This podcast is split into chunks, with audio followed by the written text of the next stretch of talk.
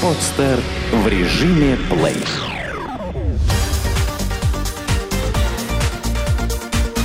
Банк.ру. Информационный дайджест. Когда стартует программа льготного автокредитования? Уже в июле в России стартует программа льготного автокредитования, которая продлится полтора года. Благодаря программе ставки по автокредитам снизятся на 5,5 процентных пункта. Глава Минпромторга Денис Мантуров заявил, что программа уже получила поддержку правительства и должна стартовать в июле. Государство будет возмещать банкам часть процентной ставки по автокредитам в размере двух третей ставки рефинансирования Центробанка. Учитывая, что сейчас ставка рефинансирования составляет 8,25%, заемщики в июле смогут получить автокредиты на 5,5 процентных пункта дешевле. Согласно условиям программы, в кредит можно будет приобрести новый легковой автомобиль стоимостью до 700 тысяч рублей. Напомним, в 2009-2011 годах в России уже работала подобная программа. Тогда, правда, разрешалось покупать авто не дороже 600 тысяч рублей. Первоначальный взнос по автокредиту составлял 15%. По словам специалистов, новой программой государство хочет оживить российскую экономику. С весны этого года на рынке наблюдается падение продаж автомобилей. И касается это в первую очередь бюджетных отечественных марок, сообщил банк.ру замдиректора Тольяттинского регионального центра банка «Глобекс» Александр Чигвинцев. Как напомнил замначальника территориального управления сетью продажами московского региона Абсолют банка Андрей Скрипицын, к концу 2011 года при помощи антикризисной программы было выдано 263 тысячи кредитов против ожидаемых 200 тысяч, и Россия заняла второе место в Европе по количеству проданных новых машин.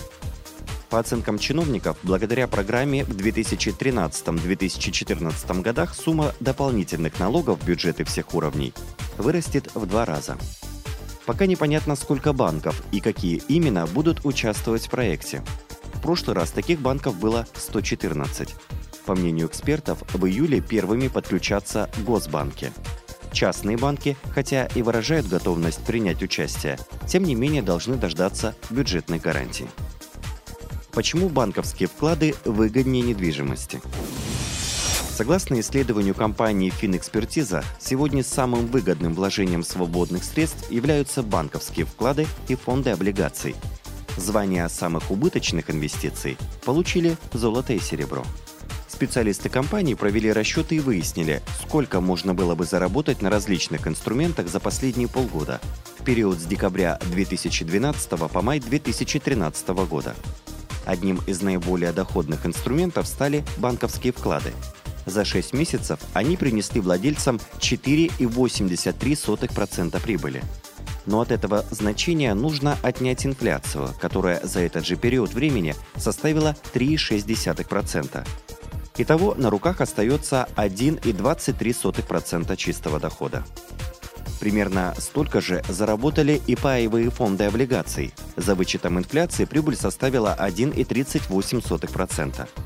А вот среди фондов, вкладывающих в акции, оказалось много убыточных. В целом, фондовый рынок России пока не показывает значимых результатов. Как отмечают эксперты, иностранные инвесторы сегодня предпочитают вкладывать в рынок США, который взобрался на свои максимальные значения – что касается столичной недвижимости, то она тоже не порадовала инвесторов. С учетом инфляции владельцы квадратных метров за полгода получили бы убыток в 2%. И это не считая расходов на коммунальные платежи, налоги, страховку. Правда, если вы будете сдавать купленную недвижимость, то однозначно получите прибыль. Аутсайдером рейтинга доходности стали драгоценные металлы. Обезличенные металлические счета в золоте нанесли владельцам непоправимый урон в 20%. Ситуация с серебром еще хуже. Металл подешевел на 40%. Как правило, золото, платина хорошо растут в кризисные моменты, когда инвесторы пытаются защитить свои сбережения. В спокойные же времена вечные ценности неуклонно дешевеют. Зачем нужен созаемщик по кредиту? Если официальная зарплата до смешного мала, а взять в банке нужно кредит на солидную сумму, то выручить вас в этой ситуации может созаемщик. Польза созаемщика в том, что банк учитывает его доходы и приплюсовывает к вашим. Таким образом, сумма кредита, который готов выдать банк, значительно вырастает.